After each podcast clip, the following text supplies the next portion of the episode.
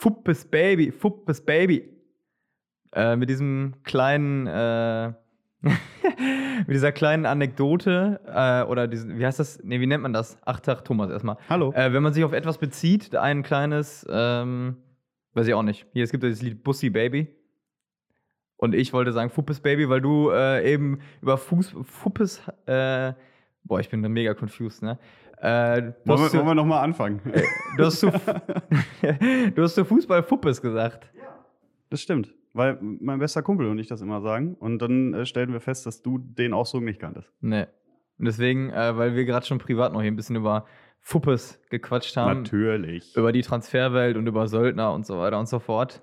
Äh, genau, und ich, ähm, du hast sehr viel Input mitgebracht, hast du gesagt. Ich will dich gleich einfach mal machen lassen und vorher noch meinen Kopf der Woche loswerden. Nee, nee, also das hier, ich werde hier nicht zum Alleinunterhalter. Ähm, und so viel ist ja auch relativ, ne? Viel ist es nur, wenn du mitspielst.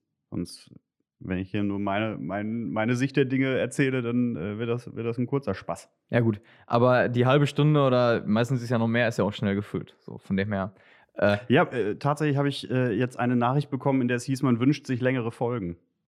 Oh, da gibt es bestimmt auch Leute, die sagen, äh, Wir wünschen uns gar keine Folgen. nee, aber zumindest nicht so lang. Ja, weiß ich nicht. Ach, keine Ahnung. Wir machen es einfach, wie es nee, nee, passt. also ich hätte, ich wollte das jetzt auch nur mal äh, zurückspielen. Nimm es als Kompliment. Ich wollte jetzt nicht sagen, Ah, ja. ab sofort äh, sind wir hier eine Stunde 15 für euch am Start. Das war jetzt nicht die Intention, sondern einfach nur, es gibt auch Leute, die sich freuen, uns zu hören und ähm, ne?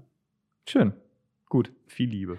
Versuche ich in mein Herz zu schließen. Ja, sehr gut. Ins, oder wie, wie äh, der gute Norbert Scheckel sagt, äh, ins Abendgebet einschließen.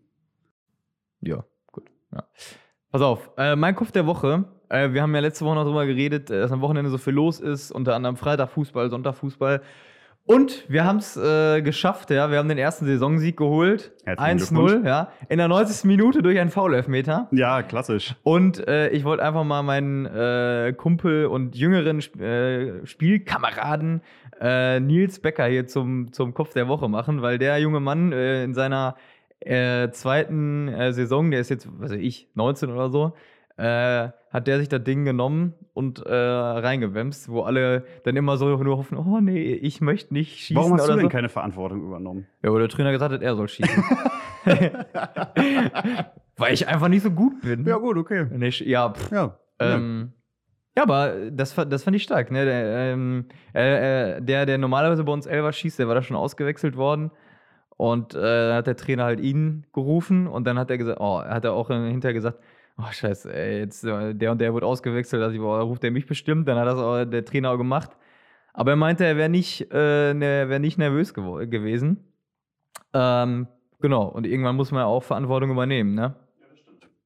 Ähm, ich habe mich tatsächlich jetzt auch gerade, während du gesprochen hast, also ich habe auch zugehört, so, so ist es jetzt Vielen nicht, Dank. aber ich habe auch parallel gerade, äh, bin ich so ein bisschen an diesem Wort Verantwortung hängen geblieben, habe das schon so ein bisschen äh, gerade so nach, von links nach rechts geworfen und dachte erst, ob das mal so ein Thema für eine monothematische Folge sein könnte. Dafür ist es vielleicht ein bisschen, ja, müsste man gucken, also das müsste man wahrscheinlich auch ein bisschen füllen, das könnte ein bisschen krampfhaft sein, aber dabei kam mir jetzt wieder, bei Verantwortung ist man ja gerade bei unserem Kontext auch sehr schnell in diesem Thema Schöpfungsverantwortung. Und wir haben da äh, auf dem Redaktionstag, wo wir letzten, von dem wir letzte Woche erzählt haben, ja auch drüber gesprochen, war ja auch ein großes Thema. Und ähm, jetzt einfach, ohne das zum äh, Riesenthema machen zu wollen, aber spürst du so als in deinem Christsein so etwas wie eine Schöpfungsverantwortung? Spürst du, spürst du das direkt? Weil irgendwie habe ich persönlich so ein bisschen das Gefühl, das ist gerade so ein, so ein christliches Modewort. Mhm. Weißt du, also äh, ich sehe ich es ja absolut so. Das ist absolut nötig und ich empfinde die auch, kann ich direkt schon vorwegnehmen. Ähm, aber irgendwie habe ich die ganze Zeit so das Gefühl, entweder merke ich das nur, weil ich jetzt im christlichen Kontext arbeite, aber früher hat doch in Predigten und so hat doch, hat doch kein Priester von Schöpfungsverantwortung Ja, ja, gesprochen oder ja, habe ich das einfach nur nicht auf dem Schirm? Ähm, vielleicht mal Ernte Dank oder so ein Quatsch. Ja, ja, Äh, aber irgendwie jetzt gerade hat man das Gefühl, das ist so ein richtiges, so ein richtiges Thema. Ja. Also ist ja an sich auch ein urchristliches Thema auf jeden Fall, aber um deine Frage zu beantworten, ich glaube beim, also mittlerweile ja, aber es musste bei mir, glaube ich, auch langsam wachsen. Am Anfang habe ich mich über diese Fridays for Futures Demo zum Beispiel irgendwie wahnsinnig aufgeregt und war auch so ein bisschen irgendwie so Christian Lindner-Style. Ja, die können ja jetzt alle hier was fordern, aber die wissen ja gar nicht, wie die Realität aussieht und wenn deren Eltern dann nicht mehr arbeiten gehen können und so was. Also so habe ich halt am Anfang gedacht, weil, weiß ich nicht warum, vielleicht auch, weil ich innerlich äh, mich auch davon angegriffen gefühlt habe, so nach dem Motto, ähm, ja, die verstehen noch nichts von Politik oder die fordern hier Sachen, die gar nicht realistisch sind oder so weiter und so fort. Ne?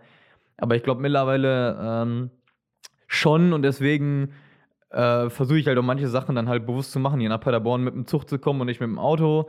Ähm, halt diese, diese Gärtner-Geschichte, dass du halt dann im Endeffekt äh, vielleicht deine Tomaten im Sommer selber äh, hast, anstatt dass du welche einkaufen musst, die aus Spanien kommen oder so. Ähm, ja, und auch Fleischkonsum ist in letzter Zeit bei mir auch ein Ding gewesen, äh, vor allen Dingen auch nachdem ich ähm, mit so einer Tiertheolo Tiertheologin, äh, Simone Horstmann aus Dortmund, ein Interview geführt habe, die also sehr radikal quasi unterwegs ist, äh, also die zum Beispiel gesagt hat, ihr persönlich würde das schon leid tun, wenn sie so einen Salatkopf nur abschneiden würde. Ach Quatsch, echt? Äh, ja, ja, genau. Okay. Weil, äh, da habe ich gefragt, ja, wieso denn? Weil im Endeffekt hat sie den selber gesät, äh, der wächst und irgendwann ist er ja auch, äh, schießen die auch hoch, Salatköpfe, und dann sind die halt einfach. Irgendwann ist äh, fällig. Ja, kann man die nicht mehr essen. So, und dann ja, okay. kann man, warum habe hab ich sie gefragt, warum soll man den dann nicht ernten, wenn der quasi für uns Menschen gut ist? Weil irgendwann ist er nur noch für die Vögel gut oder was weiß ich. Und dann sagte sie, ja, genau dieses für uns gut ist eigentlich das Problem, dass wir bei allem ausgehen, dass es für uns gut ist. Also so ein Egoismus, den, den wir da anlegen. Im Endeffekt in der Bewertung oder was? Also ja, Egoismus jetzt nicht auf dein Ego, dein, dein, dein nein, Persönliches nee, bezogen, nee, nee, sondern auch, quasi Natur ist für die Menschen da. Ja, okay. Dieses Bewusstsein. Und ähm, genau, sie tritt halt mit relativ radikalen Positionen an, aber um halt dieses äh, Bewusstsein ein Stück weit zu durchbrechen. Gibt es das Interview schon? Oder, ja, ja, klar. Das war in, in deinem Urlaub. Also schicke ich dir mal. Bin ich, äh, dann bin ich ja, äh, huh, äh, schicke ich dir mal. Äh, war spannend. Ich habe auch persönlich hab bei der ein paar Vorlesungen in Dortmund gehört gehabt. Äh, mega spannende äh, Frau, die auch unter anderem, also das äh, Interview fing damit an, dass ähm, sie so gefragt hat: Ja, Herr Schulde, wie geht's? Ich so, ja, so und so.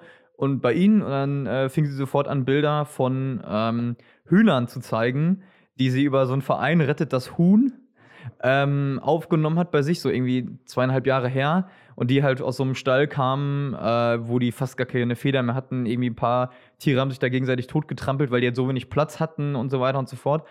Ähm, und sie diese Hühner einfach aufnimmt und äh, die einfach bei sich leben lässt. So. Ähm, ohne dass jetzt die Eier isst äh, und so weiter und so fort. Einfach, damit diese, einfach weil diese Hühner, damit diese Hühner gut leben können und für sich da sind, so wie das andere Haustiere halt auch irgendwie auch sind. So ein Hund ja. oder so, der ist ja auch nicht, äh, dem gibst du ja, dem musst du ja sogar noch äh, täglich äh, rausgehen und du musst was für den Hund tun, gefühlt. Und äh, bei solchen Nutztieren hast du ja sonst das Gefühl, ja, jetzt müsst ihr aber auch mal Eier legen hier oder so, ne?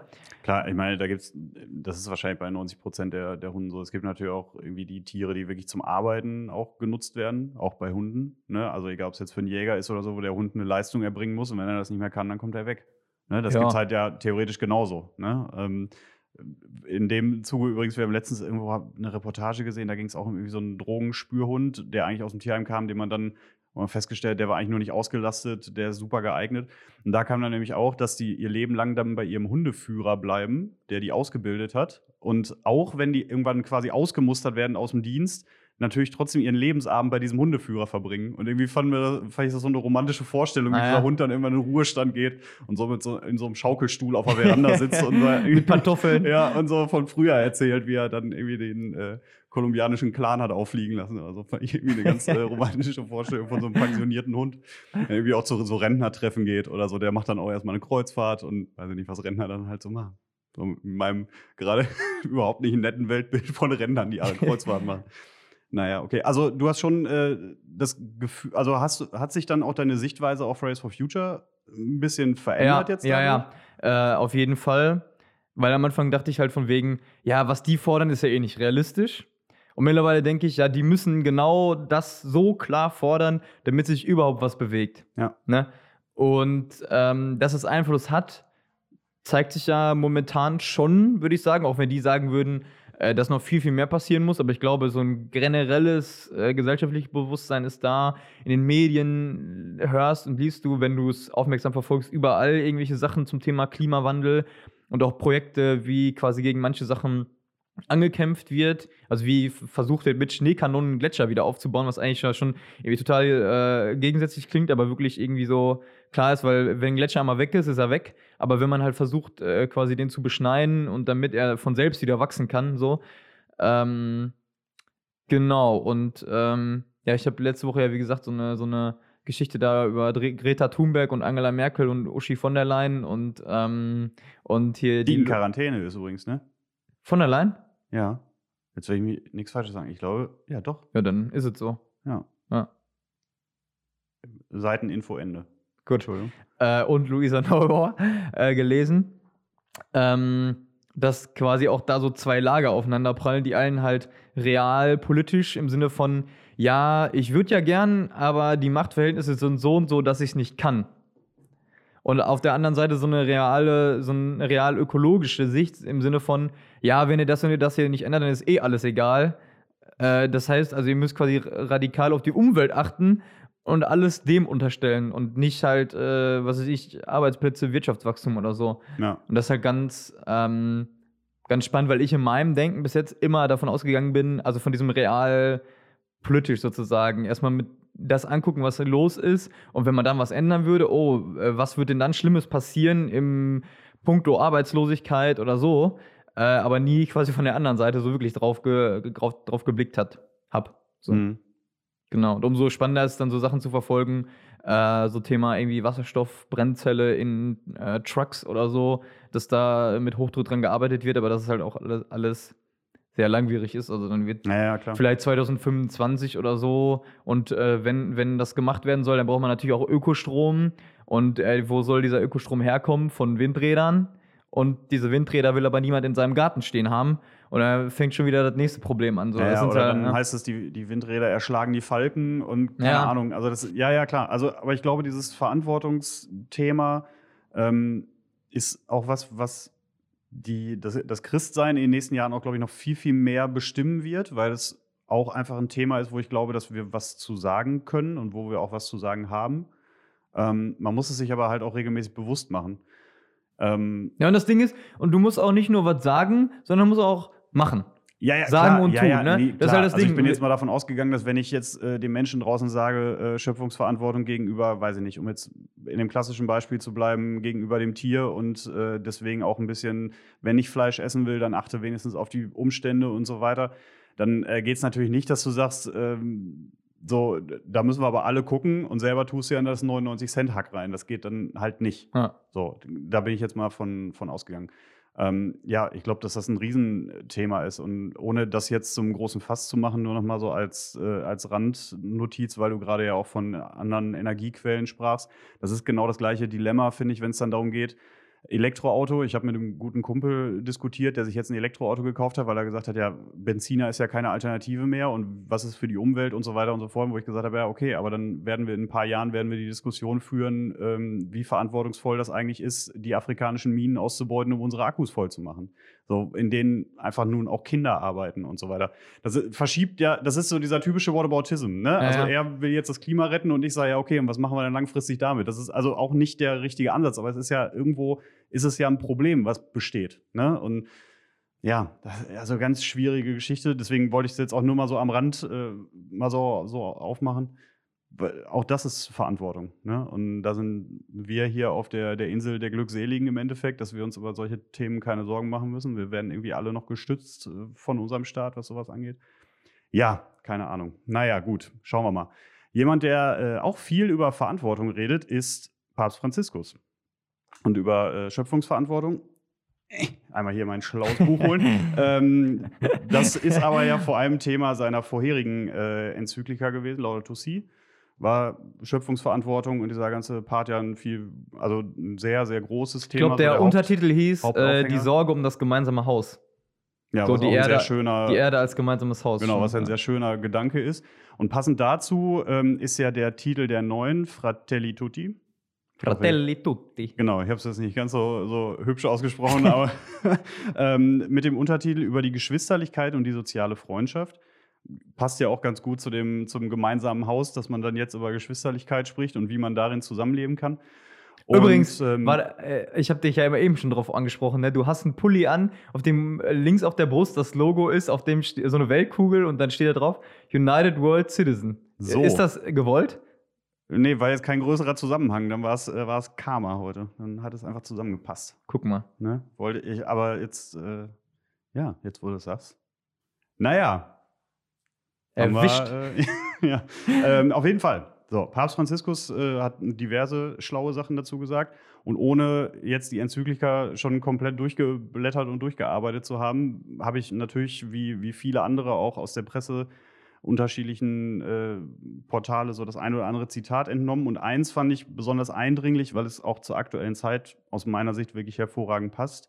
Da hat er nämlich gesagt, es ist dringend nötig zu erkennen, dass wir die Probleme unserer Zeit nur gemeinsam oder gar nicht bewältigen können. Und das ist ein, ein Satz, der, egal von wo er kommt, glaube ich, einfach stimmt. Also alles, was wir jetzt gerade angehen, da können wir wirklich jedes Muster anlegen. Egal, ob es Corona ist oder alles, was uns jetzt noch in, in Zukunft betreffen wird, wenn wir es nicht hinkriegen, uns in einigen Be Bereichen zusammenzuraufen und gemeinsam äh, eben, wie er es schon sagt, Probleme anzugehen, dann werden wir es nicht hinkriegen. Und das hat er, hat er ganz gut gesagt. Und das hat mich dann direkt zu der Frage geführt, ob für dich der Papst als, ich sage jetzt mal als Amt und gar nicht mal unbedingt die Person, sondern äh, das Amt des, ich sage mal, äh, des Vorstandsvorsitzenden, wenn man, wenn man so möchte, äh, ob das für dich eigentlich irgendwie einen Wert oder auch einen Einfluss hat. Also macht das was mit dir, wenn du hörst, der Papst hat gesagt, mach das und das nicht? So äh, wie früher man gesagt, oh, also das hat schon eine Wirkung, wenn der Papst das und das sagt, oder sagst du eher so, ja, wir müssen ja einen haben und äh, mich in meinem Alltag berührt das eigentlich nicht? Nee, schon. Also allein äh, dieser Personenkult rund um den Papst, das, äh, wenn er jetzt mal irgendwo ist, klar, jetzt reist er ja gerade auch nicht rum, aber in Deutschland war er jetzt auch noch nicht, aber bei so einer Generalaudienz, wenn man da mal war, oder bei äh, beim Weltjugendtag oder was weiß ich, ähm, wenn man quasi erlebt, oh, der, der Papst kommt und das ist eigentlich, wenn du den anguckst, das ist ja auch nur ein Mensch wie du und ich. Der ist ein alter Sack im Prinzip. Jetzt ohne ihm zu nahe zu treten, aber es ist einfach ein alter, der könnte mein Opa sein. So, weißt du? Äh, aber trotzdem geht von diesem Amt und natürlich dann auch der Person, die das äh, bekleidet, sagt man ja immer so. Und in diesem Fall passt das ja auch, weil niemand sonst das anziehen weil er darf. Kleider trägt, oder was? Nein, weil niemand sonst das anziehen darf, was er anzieht. Ja, okay. So, weißt du? Ähm, aber mir fehlt gerade kein besseres Wort an. Ja, nee, Da geht fein. ja so eine Faszination von außen, wenn du Menschen dann beobachtest, wie- die ausrasten, wenn die dem Papst so auf einen Meter näher kommen. Also wenn der bei so einer Generalaudienz so durch den Gang geht oder fährt, da, äh, da äh, brennen ja bei allen quasi die Synapsen durch und alle nur, oh, der Papst, so. Äh, und ich muss ein Foto machen und am besten noch mein äh, Kind hinhalten und und dieser Moment ist so schnell wieder vorbei und ach ja, aber ich, hab Pa- ich war dem Papst so nah. So. Und wenn, wenn sowas ist, dann hat das natürlich auch, und also ist bei mir nicht anders, ähm, dann hat das natürlich auch eine Wirkung, äh, was der sagt. Klar, also ist jetzt, ja, das ist halt dann im, nicht nur ein alter Sack. Im Endeffekt, weil er halt, ähm, weil er halt der Papst ist. Weil er halt irgendwie, auch wenn man es ja jetzt von so einer äh, ähm, Glaubensperspektive betrachten wollen würde, weil er halt jetzt auch nicht, ähm, nicht aus sich heraus da irgendwie da ist und äh, irgendwie, weil er der Geilste sein will, da er, äh, setzt er sich jetzt auf den Stuhl Petri oder so, sondern einfach, weil es vielleicht auch im Grunde genommen von oben gelenkt ist. Ähm, und vielleicht ist das, ja, ich glaube, das ist auch irgendwie der richtige Mann äh, zur richtigen Zeit an der richtigen Stelle, der halt äh, den Finger derbe mal in die Wunde legt und das halt nicht nur seit äh, gestern, sondern auch wirklich schon seit äh, quasi Anfang seiner, seiner Amtszeit. Frage ist natürlich, was, was dann daraus äh, passiert, was er selbst dann auch dafür tut ähm, und so weiter und so fort. Aber äh, so seine erste Reise ging ja damals auch nach Lampedusa. Die allererste Reise überhaupt.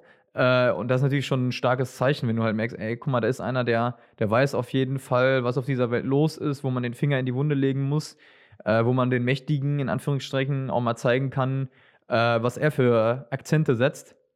Äh, klar, gibt es vielleicht auch viel zu kritisieren und äh, so weiter und so fort. Aber ähm, ja, wenn der was sagt, dann hat das Gewicht. Und äh, gerade bei dieser Enzyklika ähm, ist es ja dann so ein bisschen auch so grundgelegt, dass er sagt, äh, die ganze Menschheit stammt ja im Prinzip von Adam und Eva ab.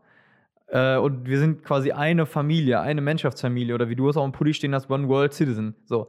Und ähm, ja, den Eindruck hat man ja gerade nicht wirklich, dass wir One World, One World äh, Family sind irgendwie. Ja, das äh, kann man wohl so sagen. ja, ähm, also ich fand auch diesen Gedanken nochmal ganz gut mit dem, wo du gerade sagtest, naja, er sollte ja eigentlich quasi auserwählt sein. Das hat sich ja keiner ausgesucht. Klar, Also für alle, die jetzt gerade äh, da draußen äh, irritiert aufs, äh, auf die Kopfhörer gucken, gucken, ja, also auf ja, Ausgabegerät. Äh, wir wissen auch, dass der Papst gewählt wird und äh, dass da natürlich Menschen und natürlich auch dementsprechend Interessen und, und Gruppierungen hinterstehen. Das ist, ist ja ganz klar. Aber im Endeffekt ist es ja auch ein bisschen die Fügung, dass diese Person mit dem, mit dem Charakter, mit dem Wissen, mit, den, mit der Wertevorstellung zu einer bestimmten Zeit da ist, um theoretisch in diesem Amt zu sein. Und das könnten wir jetzt einfach mal als göttliche Fügung ansehen und sagen, das ist dann der Einfluss, der es eben möglich gemacht hat. Ja, und, und es gibt ja auch so Zitate. Benedikt hat eben gesagt, in dem Moment, als klar war, dass er es wird, war es wie so ein Beil, was von oben herabkommt, äh, irgendwie. Und wenn du ehrlich bist, so ein Franziskus, äh, also wenn der jetzt angetreten wäre, so nach dem Motto, hier, äh, ich will es übrigens werden, also das kann ich mir nicht vorstellen. Klar, der, äh, was man weiß, ist, dass er zum Beispiel ähm, in dieser Zeit, bevor sozusagen die Wahl losging, äh, dass der da ziemlich auf den Putz gehauen hat, gesagt hat, so, das muss ich ändern, das muss ich ändern, das muss ich ändern. Und dann haben die anscheinend gesagt, ja gut, dann änder mal. Ja. So, ähm, das heißt, klar, der sich irgendwie ins Spiel gebracht oder so, aber äh, also never ever wollte der das so. Mhm. Ja, also worauf ich wirklich gespannt bin, grundsätzlich finde ich es ja auch erstmal gut, dass man jemanden hat, der sich auch zum Beispiel in seinen Enzykliken, Enzykliken, oder? Enzyklika, weiß ich nicht.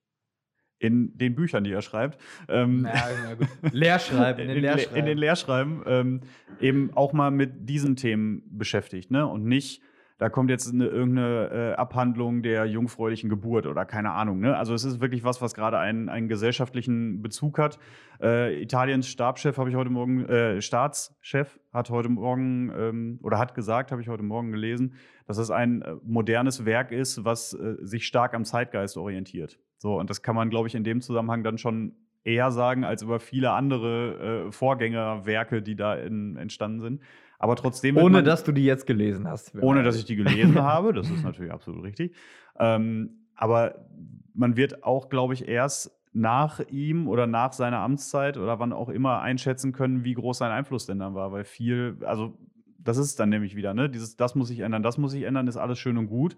Aber ob es dann am Ende halt auch geklappt hat, das muss man dann halt irgendwann mal bewerten. Ne? Aber ich finde es einfach nach wie vor, äh, finde ich diese Person des, des Papstes einfach, also oder das Amt des Papstes einfach irgendwie ähm, faszinierend und gleichzeitig so widersprüchlich, weil einerseits äh, verstehe ich natürlich diese Faszination und teile die auch in, in einigen äh, Bereichen.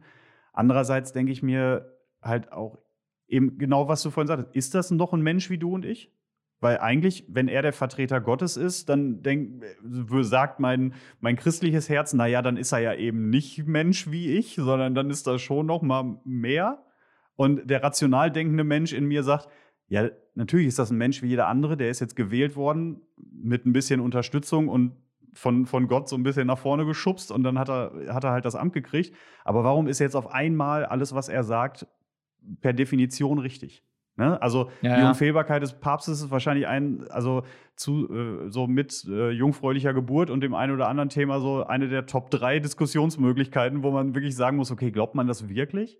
Ne? Und deswegen finde ich das immer so einen streitbaren Punkt. Und das ist dann so das, was beim Thema Papst, äh, also so sehr ich mich einerseits freue, desto sehr sträuben sich da manchmal auch die Nackenhaare, wo ich mir denke, ja, was ist auch irgendwie ein schwieriges Konzept. Mhm. So fürs 21. Jahrhundert. Ja, jetzt muss ich wieder den Klugscheißer raushängen lassen.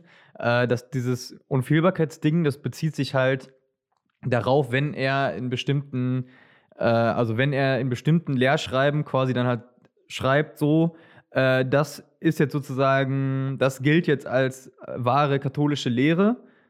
Und dazu gehört so eine Enzyklika zum Beispiel nicht, sondern das, dieses, dass der Papst davon Gebrauch gemacht hat, kam erst einmal, ein einziges Mal vor. Tatsächlich. Den, mit dieser Unfehlbarkeit. Ne? Weil das gilt jetzt nicht für alles. Der, der, äh, weiß ich, äh, der ist jetzt auch keiner, der nicht die Treppe runterfällt, wenn er stolpern würde, weil er unfehlbar ist, so, weißt du? Das ist halt das Ding. Super Folgentitel, wenn der Papst die Treppe runterfällt.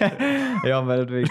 ähm, sondern es bezieht sich halt auf einen ganz abgesteckten Rahmen, so nach dem Motto, wenn es hier eine Glaubensfrage gibt und er äh, redet oder er redet ex cathedra, also von seinem Stuhl aus sozusagen ähm, und so weiter, äh, dann gilt das. So. Aber das wurde, wie gesagt, erst einmal in, in äh, überhaupt erst äh, gebraucht. Na, Oder, guck mal, ne? auch schon wieder direkt was gelernt. Das ist ja. Super. Weißt du, in was für einem Zusammenhang? Ja, ich glaube, das war auch irgendwas mit Maria, äh, auch irgendwelche äh, Mariendogmen. Äh, ob, das jetzt, ob das jetzt war, dass Maria auch in den Himmel aufgefahren ist oder dass Maria auch, äh, dass das wirklich jungfräuliche Geburt oder so war. Ich glaube, irgendwie sowas war das. Ähm, ja, genau, dieses ganze Marienthema war ja eh erst, äh, das war lange Zeit ja im Prinzip egal. Äh, kam erst so in den, ich glaube, 1500 irgendwas auf. Äh, dann haben sich die Leute auf einmal Gedanken drüber gemacht und dann ist so eine Marienfrömmigkeit entstanden. Aber gut, äh, genau. Ja, und äh, ich wollte noch eben so ein bisschen einhaken, was du eben über den Papst gesagt hast und sein, äh, was er erreicht hat, wird man später sehen. Ähm, da sind wir ja im Prinzip ein bisschen da. Letzte Woche Edward Snowden, der halt sagt, okay, aber man muss die Dinge vielleicht über einen längeren Zeitraum betrachten und vielleicht muss das jetzt derjenige sein, der hier so als äh, Aufräumer auftritt, vieles noch gar nicht hinkriegt, weil es auch dann, ähm, auch dann so festgefahrene Strukturen im Vatikan sind, wo dann doch noch Leute sind, die dann irgendwie ähm, Thema Finanzen da irgendwie Scheiße bauen. Ähm, und er kriegt es jetzt auch nicht von heute auf morgen geändert, aber vielleicht ähm, so, er muss er einer sein, der viele Dinge in Bewegung bringt. Ja, und das äh, kann man ihm, glaube ich, nicht absprechen. Ja. Das tut er definitiv. Ja. Ja, ähm, du hast, glaube ich, noch was vorbereitet, oder? Ich habe nur entweder oder Fragen. Das will ich doch wohl meinen. Und äh, so sehr wir uns natürlich über die Komplimente freuen, dass wir äh, längere Folgen machen sollen, müssen wir natürlich jetzt aktuell noch die Zeit ein bisschen im Blick haben. Also, Ich hau mal raus. hau raus. Ja. Ähm, Ich habe gerade einen kurzen Moment überlegt, ob man so eine cringige, so, dü, dü, dü, dü, so, Hä? hier kommen die Entweder-Oder-Fragen. Wir brauchen so einen Jingle. nee. Okay, brauchen wir nicht. Ja, wir machen keinen Jingle. Wir sind hier ganz äh, quick and dirty unterwegs. Okay. Also folgende Situation. Jawohl. Äh, du bist auf einer Party, vielleicht auch noch vor Corona, wo man ähm, Besser wäre so Besser wär. eine ziemlich traurige Party. äh, ja, wo, wo es so langsam dem Ende zugeht, 5 Uhr morgens oder so oder 4 Uhr. Äh, die Band spielt noch ein Lied und du äh, darfst sagen, welches das ist. Ähm, äh, und ich stelle dir mal zwei zur Auswahl und wenn es was ganz anderes, auf was ganz anderes hinausläuft, dann darfst du das auch. Äh, ich würde vorschlagen Bochum von Herbert Grönemeyer oder Freiheit von Ja, Westernhagen. Freiheit. Wäre, be bevor du Freiheit überhaupt gesagt hast, war schon klar, dass, dass ich Freiheit antworten werde, egal was du antwortest. Ähm, also ich finde, Bochum ist auch ein cooles Lied, aber dafür habe ich einfach persönlich zu wenig Bezug dazu, um das so richtig zu fühlen. Und bei Freiheit ist einfach, äh, also zum einen ist natürlich der ganze Vibe von dem Lied ist halt einfach, also mehr Hymne geht ja quasi nicht. Und außerdem ähm, denke ich immer gerne zurück. Boah, jetzt muss ich nur das ein Jahr müsste ich tatsächlich mal, mal raussuchen. Aber ich war mit meinem Vater damals in Hannover im Stadion auf eigentlich dem Abschiedskonzert von äh, Marius Müller-Westernhagen auf der sogenannten Radio Maria Tour. Mhm. Ähm, da, da hat er schon gesagt, er hört jetzt auf und das war's mit der Musikkarriere. Ich glaube, seitdem wird schon wieder vier Alben oder so, keine Ahnung. Auch ein bisschen, auch ein bisschen gelogen. Aber naja, auf jeden Fall ähm, war das eben auch eins, logischerweise eins der, der letzten Lieder, wenn nicht sogar das letzte Lied. Und äh, dann halt stehst du so als Junge, ich weiß, weiß nicht, ich war so zwölf oder so, Ja. äh, stehst du da in diesem Stadion, alles dunkel, alle dann aber mit Feuerzeugen und Licht und er saß auf der Bühnenkante. So, und Ah, du hast ihn quasi kaum verstanden, weil du nur die Leute hast singen hören. Und dann hat er irgendwann auch, ich glaube, das war nämlich auch bei dem Konzert, es gibt ein Live-Video, weiß nicht, ob ich das vermische, aber ich glaube, das war auch da. Dann hat er irgendwann das Mikro einfach weggenommen und dann hat das Stadion gesungen, weil du hast ihn eh kaum noch verstanden. Und dann hat er einfach die Leute singen lassen und dann hat, hat er so die Strophe laufen lassen, dann hat er das so unterbrochen und hat dann nochmal neu angefangen. So. Aber das war so, äh, weiß ich, das hat einfach eine nachhaltige Wirkung gehabt auf mich, das Lied. Und äh, Westernhagen war so einer der ersten Künstler, den ich als Jugendlicher oder als junger Jugendlicher äh, so selbst ausgewählt cool fand. Weißt du, weil früher fand man ja irgendwie so das gut, was die Eltern gehört haben. Und dann gab es halt so Künstler, die man irgendwann selber gefunden hat und die man selber gehört hat und gesagt, ich bin jetzt Fan von dem. So, und da war neben Nana, kennst du den? Ist ein, äh, war, war Na, einer- na, na, na, na, na, Nee, nee, nee, nee, nee. Nana war so eine meiner absolut ersten Rap-Erfahrungen. Äh, He's Coming, hat man schon mal gehört. Leute, sucht das. Wie geht- wie geht das? He's Coming, He's Coming, He's Coming. Dö, dö, dö. So, jetzt habe ich auch gesungen. Endlich ist es Hey! soweit. Hey! Und wie? Naja, genau. So, also auf jeden Fall ähm, war das eine meiner ersten, so das war der erste Rapper, in Anführungszeichen, den ich cool fand. Und Westernhagen fand ich halt überragend. Fand ich einfach richtig äh, gut. Superman im Schrank, auch ein schönes Lied von Westernhagen. Ja, also eins, ganz eindeutige Freiheit. Gut. Ich äh, habe mir Westernheim übrigens überhaupt nicht selbst ausgesucht. Ich mag, also was heißt, ich mag den gar nicht, kenne von dem paar Lieder, so die üblichen. Mein Vater war ein absoluter Fan von, war, glaube ich, auch mal auf einem Konzert oder äh, hat dort die CDs gehabt. Und Freiheit habe ich tatsächlich so äh, drüber kennengelernt bei uns Schützenfest, äh, die Blasmusik. Die kann das zum Beispiel spielen und dann geht sonntagsabends immer mit denen noch vor die Theke und dann spielen die da alle möglichen äh, Heimatlieder äh, und Freiheit dann halt auch. Und dann ähm, habe ich das tatsächlich dieses Jahr im Urlaub so äh, dann einmal im Radio gehört und dachte mir, oh, du musst jetzt diesen fucking Text auswendig lernen.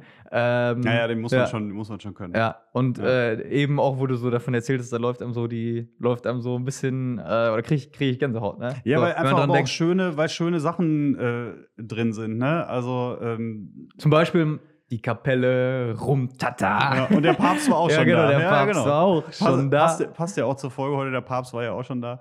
Ähm, ja, das sind so, es ist halt wirklich so eine Hymne auf, ähm, ja, weiß ich nicht, schon irgendwie aufs Leben, ohne jetzt genau zu wissen, was er sich so gedacht hat äh, bei der einzelnen Zeile, ne? Aber ähm, äh, Der Mensch ist leider primitiv. ja, oder äh, die Toten, die auch auf den Gräbern tanzen sollen Ja. und so. Also es ist irgendwie, es ist einfach ein, ein sehr schönes, äh, singbares Lied. Das ist, also das ist der Inbegriff von, von Melodie und Text, der Inbegriff für sich schunkeln in den Armen liegen und dieses Lied grölen. Und das singt auch irgendwie jeder mit. Okay. Ja, das ist so. Bei ja. mir ist nicht schunkeln, sondern ich bin dann immer so einer, der dann so die, ja, die oder Arme so. so. ja, aber du stehst so. Arm in Arm irgendwie mit den Menschen um dich rum und irgendwie wippst du so ein bisschen hin und her. Ja. Und ja, aber das ist, aber das ist so ein Lied, das, das äh, packt einen, Ja. Finde ich. Guck mal, da habe ich aber einen Nerv getroffen, ne? Ja, Äh, guck mal. ganz anders, als ich Zack. damals die Frage nach heiß und kalt gestellt habe, wo du komplett, du komplett eskaliert bist. Was jetzt genau andersrum. Boah, Hitze, ey. Ja, Jodi, ey. Ähm, pass auf. Hitze. Pass auf. Ähm, ich hasse Hitze. Next question. Ja. Ähm, gut, wenn die Partynacht nicht ganz so hart war äh, wie 5 Uhr morgens äh, und du stehst am Wochenende auf und frühstückst, Mhm. jetzt mit deiner Frau, Mhm. Meine Äh, Frau, ja. Genau, habe ich auch gelernt. Ähm, was gibt's da? Croissant oder Körnerbrötchen? Körnerbrötchen. Also, ja. Also, ja, ja, ja, ja, schon. Also, so, das Croissant äh, verirrt sich mal vielleicht in die Tüte, aber der Klassiker ist auf jeden Fall immer das Körnerbrötchen. Das ist auf jeden Fall immer, immer dabei. Werde ich tatsächlich wahrscheinlich auch gleich, wenn ich äh, wieder ins Homeoffice gehe, ähm, werde ich wahrscheinlich auch noch das ein oder andere äh, einsammeln auf dem Weg. Die Frau kann ja ausschlafen und ähm, fürs Frühstück. Okay, Ja. ich bin Typ Croissant, also ich kann eh nicht viel frühstücken. Hab bis jetzt auch noch nichts gegessen, aber. Ich äh, auch noch nicht. Ja, gut. Das ist auch gut. ähm, aber äh, ja, am Wochenende darf es auch mal gern ein Croissant sein. So schön süß. Mit Nutella natürlich. Natürlich. Äh, gut. Genau. Und die letzte Frage äh, ist so ein bisschen äh, sentimental, aber kann man ja auch mal machen. Ähm, ich äh, weiß gar nicht, wie ich genau drauf gekommen bin, aber ich habe mich so gefragt, äh, wie trauerst du eigentlich? Bist du so einer, der dann irgendwie still und fassungslos ist? Oder bist du ein Mensch, der äh, so stundenlang weinen kann? Also wie, also ich weiß jetzt auch nicht, ob du, ob das dir zu nahe geht oder, äh, aber ich habe die Frage jetzt eh schon gestellt. ähm, Genau. Nee, äh, oder ja, also bei mir, ich habe zum Beispiel bin in der glücklichen Situation, dass ich zum Beispiel meine beiden Großelternpaare jeweils noch hab. So, das heißt, wenn, war das eher weiter weg, wenn ich mal getrauert habe. Ähm, also weiter weg im Sinne von nicht so enge familiäre Verhältnisse. Äh, aber trotzdem kann man die Frage, glaube ich, beantworten. Ähm, ja, kann man. Und ich äh, bin jetzt auch nicht, also ich bin jetzt auch nicht angefasst, äh, so dass ich sage, die beantworte ich nicht. Ähm, ich glaube, also ich bin jemand, der Trauer besser erträgt, wenn sie mit einem Schmunzeln irgendwie passiert. Also, oder, oder an, nee, anders. Ich kann Tod oder sowas besser verarbeiten, wenn ich es mit einem Schmunzeln machen kann. So. Ähm, klar, das geht natürlich, gerade im ersten Moment ist das nicht so, wenn du jetzt von jemandem irgendwie erfährst, der dir nahe steht und hörst dann so, der ist tot, dann ist natürlich nichts mit äh, Spaß und so. Aber ähm, wenn ich jetzt zum Beispiel an meine Oma denke, als die gestorben ist, das war halt auch irgendwie so, das hat sich dann so, oder äh, vielleicht vorausgeschickt, ich, ich kannte nur den Vater meines Vaters und die Mutter meiner Mutter. Mhm. So, die anderen Großeltern waren vorher schon verstorben. Und ähm, mein Opa ist 1995 schon gestorben und Oma halt ähm, erst vor ein paar Jahren. Und mit der habe ich halt auch wirklich viel schöne, schöne Stunden erleben dürfen und so. Deswegen auch äh, halt auch eine intensive Beziehung. Ähm, aber da hat sich das dann immer auch abgezeichnet. Ne? So, also die Frau war weit über 90. Ähm, so, dann irgendwann ging auch nicht mehr so viel. So, da war dann wirklich da war so der, da war einfach dann die Energie war weg. Ne? Und dann zeichnete sich das logischerweise auch ab und so. Aber als dann ähm, wir waren bei meinem Bruder, weil der, mein Bruder ist Lehrer, habe ich glaube ich irgendwann schon mal, schon mal gesagt. Und auf jeden Fall ähm, hat der jahrelang an der Schule die, ähm, den, den sogenannten Literaturkurs bei denen gemacht, also so ein Theaterkurs im Endeffekt. Und wir waren abends bei einer Aufführung ähm, von, von ihm, meinem Vater und ich, und meine Mutter war schon bei meiner Oma. Und als wir zurückgefahren sind, hat meine Mama angerufen und ich bin gefahren und mein Vater ist ans Telefon gegangen und dann äh, sagt er irgendwie nur so, hat es geschafft. So. Und ja, dann war halt klar, so, Oma ist jetzt tot. Und dann war ihm halt im Auto, war halt auch so ein bisschen betretenes Schweigen und halt auch so irgendwie so ein Tränchen. Aber dann ging es halt auch so schon so mit meinem hm, Papa und mir relativ schnell so in die Richtung, äh, weiß ich nicht, so den ein oder anderen Standardspruch von ihr einfach so zu machen. Weil sie, so Oma hat immer zum Beispiel gesagt, irgendwie bei irgendeinem Familienessen hat sie immer, als es dann darum ging, so Butterbrote standen auf dem Tisch und dann irgendwie, äh, Oma, das sind aber nur noch hier so, so Randstücke. Und da hat Oma dann so mit so einem halb wehleidigen Ton gesagt, ach, ich esse gerne Kanten. So, und das ist so, das ist so, ne, so, so irgendwie so nach ich kriege ja auch nichts anderes. Und das ist bei uns zu Hause dann irgendwie zu so einem geflügelten Wort geworden, mhm. ne? Wenn irgendwie, ja, ich habe aber nur noch Reste heute, ne? Also ich habe jetzt nichts frisch gekocht, naja, ihr habt nicht gewusst, dass ihr kommt, dann kommt ihr gerne mal so, ja, ich esse ja auch gerne Kanten. Ne? So, und irgendwie haben wir dann, weiß ich nicht, so mit solchen Sprüchen ähm, so ein bisschen diese Trauer vertrieben, sage ich mal, ne? Oder auch bei der Beerdigung. Dann wurde halt, als ein Haus voll Glory Schaut äh, kam, haben mein Bruder und ich ähm, äh, ach nee, Quatsch, ein Haus voll Glory Schau, von guten Mächten wunderbar geborgen. So. Ja, ich wollte schon Als sagen. Das, äh, ja, äh, Entschuldigung. Äh, ich mag die beide so gerne, deswegen äh, vertüdel ich die wobei, mal. Wobei von guten Mächten wunderbar geborgen kommt auch öfter am Abschluss einer Hochzeit. Das ist so ein bisschen creepy dann. Wenn ja, das, gibt wenn ja genug Strophen, ne? ja, ja, aber, ähm, ja. aber da war es so, bis dahin hat das alles noch ganz gut funktioniert und als das Lied äh, anfing, haben mein Bruder und ich äh, geweint wie die Schlosshunde. Und das war auch, auch nötig in der Zeit. Aber als dann so äh, Kaffee trinken war und dann noch auf der Terrasse der, der Familie gesessen, hat man sich halt nur die lustigen und schönen und, und äh, tollen Geschichten aus dem Leben erzählt. Und damit komme ich persönlich deutlich besser klar. Also ich, äh, was war das Oder jetzt nochmal? Äh, ja, Wein oder das, ja, stundenlang weinen oder so. Äh, ja, also ich weine nicht stundenlang. Ich verziehe mich nicht so in die Trauer. Ich brauche dann aber auch im Normalfall so den Kontakt zu anderen Leuten. Also ich habe dann eher so das Gefühl, ich muss meine Trauer dann so weg äh, sozialisieren. Mhm. Weißt du? Also so mit Leuten mich unterhalten, wie so. Also stundenlang weinen nicht eher. Ich würde es eher versuchen, ähm, dem Thema offen und, und mit anderen zu begegnen. So. Also das ist so mein Umgang damit. Deswegen kann ich zum Beispiel auch mehr mit diesem irischen äh, Leichenschmaus äh, anfangen, als mit dem typischen Kaffeetrinken mit Butterkuchen. Ne? Mhm. Ne? Also so eher dieses das Leben feiern, weil, ne, also traurig ist es halt eh, traurig ist es für die, die zurückbleiben. Ähm, aber was willst, was willst du dann halt auch machen? So, es ja. geht ja trotzdem so oder so weiter. Und natürlich bleibt dieser, dieser Verlustschmerz und natürlich wirst du oft genug auch daran denken, dass dieser Mensch nicht da ist und ihn in bestimmten Situationen auch extrem vermissen. Freunde von uns haben, äh, da war gestern der, der Todestag von dem Vater bzw. Ehemann, äh, der wirklich so mitten aus dem Leben gerissen worden ist, komplett ohne Vorankündigung. Da war ich den ersten Tag komplett auch nur fassungslos und traurig. So, aber beim, am zweiten Tag äh, hat man halt auch schon wieder so ein bisschen, ach ja, der konnte auch ein Dickkopf sein, ne? Wenn der jetzt hier wäre, der würde sagen, das ist aber nicht ordentlich, wie wir das hier gemacht haben. So, ne? Und so, das ist eher so mein Ansatz, glaube ich. Gut, ja. Ich denke bei dem Thema auch am ehesten so an meine Großeltern, äh, die halt auch schon alle jetzt mittlerweile, glaube ich, über 80 sind und wo, wo ich mir halt auch denke, okay, äh, gerade Oma geht es gesundheitlich nicht so gut. Ähm, für, wer weiß, ob dieses Jahr Weihnachten das letzte ist, was man so zusammen feiert, ne? Und ähm, ich glaube, wenn einer irgendwie so eine Nachricht erreicht, äh, wäre ich schon wäre ich schon eher so einfach still und fassungslos, weil das, das, kannst du ja auch gar nicht richtig begreifen. Du kannst ja nicht begreifen, warum der Mensch jetzt nicht mehr atmet, warum das Herz nicht mehr schlägt, warum er dann nicht mehr äh, da ist in dem Sinne und vorher schon. So, das kannst du ja auch gar nicht begreifen. So, ne?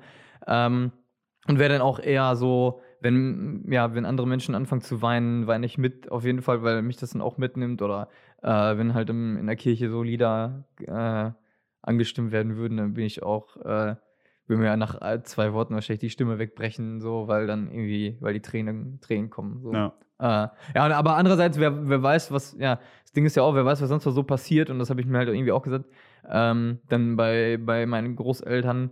Aber wenn du ehrlich bist, muss es ja auch irgendwie für alle anderen Menschen gelten, weil im Endeffekt, äh, ja, du weißt ja nie, was passiert. Ne? Und man hört ja genug Geschichten irgendwie, ähm, dass die Stunden, die man dann zusammen verbringt, dass man die wenigstens in einem Bewusstsein verbringt, so, äh, ja, ich bin jetzt halt hier und nicht schon mit Gedanken irgendwo anders oder so. Ja. ja. Ja, und das ist auch so ein, so ein Grund, weswegen man auch nicht im Streit auseinandergehen sollte. Zum Beispiel, das ist sowas, was ich ganz intensiv von meinen Eltern gelernt habe und was ich auch an meine Kinder weitergeben werde und oder würde und werde. Ähm, du weißt halt auch nie, wann du jemanden zum letzten Mal getroffen hast. Ne? Und dann so ein, so ein gesprochenes Wort, äh, das, das bleibt dann einfach erstmal. Und selbst, auch wenn es dann vielleicht egoistisch ist, aber das muss man dann mit sich selbst ausmachen, wenn man dann sowas nie wieder aus der Welt räumen kann. Ne? Und das geht ja so ein bisschen in die Richtung, dieses sich bewusst machen, Zeit miteinander zu verbringen und eben auch äh, sich dann nicht von irgendeinem Blödsinn runterziehen lassen. Wie viele Leute in unterschiedlichen Familien reden nicht miteinander aus irgendwelchen was auch immer für Gründen. Und irgendwann ist einer von den beiden aber nicht mehr da. So. Und dann hast du keine Chance mehr, sowas aus der Welt zu schaffen. Und ich glaube, das, das tut keinem gut und das bringt auch keinem was. Ja. Gibt es übrigens auch so ein Evangelium, äh, in dem es heißt, also quasi, wenn, äh, wenn du irgendwie in den Tempel kommen willst und betest und äh, du hast dich aber gerade mit wem verkracht, dann äh, rück das erst gerade, sprich mit demjenigen und dann kannst du kommen. Ähm, ja, genau. Also erstmal äh, quasi selber in Vorleistung gehen, bevor man dann irgendwie sagt, ah Gott, hilf mir so. Oder das kann man natürlich auch machen, aber äh, quasi, dass Jesus auch so denkt, so äh, äh regelt, äh, regelt euer, äh, eure Streitigkeiten, weil ihr es auch könnt. Ähm, damit man nicht so im Schlechten auseinandergeht, weil dann verhärtet sich es auch nur und so weiter und so fort. Ja, ja, weil wir ja auch, wie der Papst sagt, alle im gleichen Haus wohnen. Ja. Ne? Mensch. So, sind wir doch irgendwie hinten raus noch ein bisschen, äh, bisschen deeper geworden. Ähm, du fummelst die ganze Zeit an deinem Ring, so. Ne, das ist mein neues, äh, das ist so mein, mein Denker. Äh, mein, also ich hab, finde sowieso, irgendwie, eigentlich habe ich sonst irgendwie auch gerne mal einen Kuli in der Hand oder so und jetzt im Moment drehe ich immer am Ring. So mein neuer, äh, mein, meine Denkhilfe. Naja, gut, so, damit höre ich jetzt auf. und apropos aufhören, äh, wir sind auch raus. Ja. Wir äh, nehmen tatsächlich diese Woche ziemlich früh auf, sagen aber jetzt schon mal äh, frohes Wochenende. Schönes Wochenende, genießt es. Ähm, und wir, surprise, wir surprise, was next week kommt, da bin ich nämlich im Urlaub und äh, wir haben jetzt mal gesagt, dass Tomek jetzt hier auch mal. Äh, jetzt bringt Thomas mal einen Gast an den Start. Liefern muss. Ja, wer auch immer das sein wird. Wir freuen uns nächste Woche auf Will Smith. Nee, vielleicht nicht. War nur, war nur ein Spaß.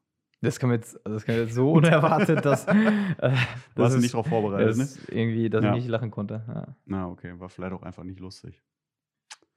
Naja. Ja, wobei, äh, ja.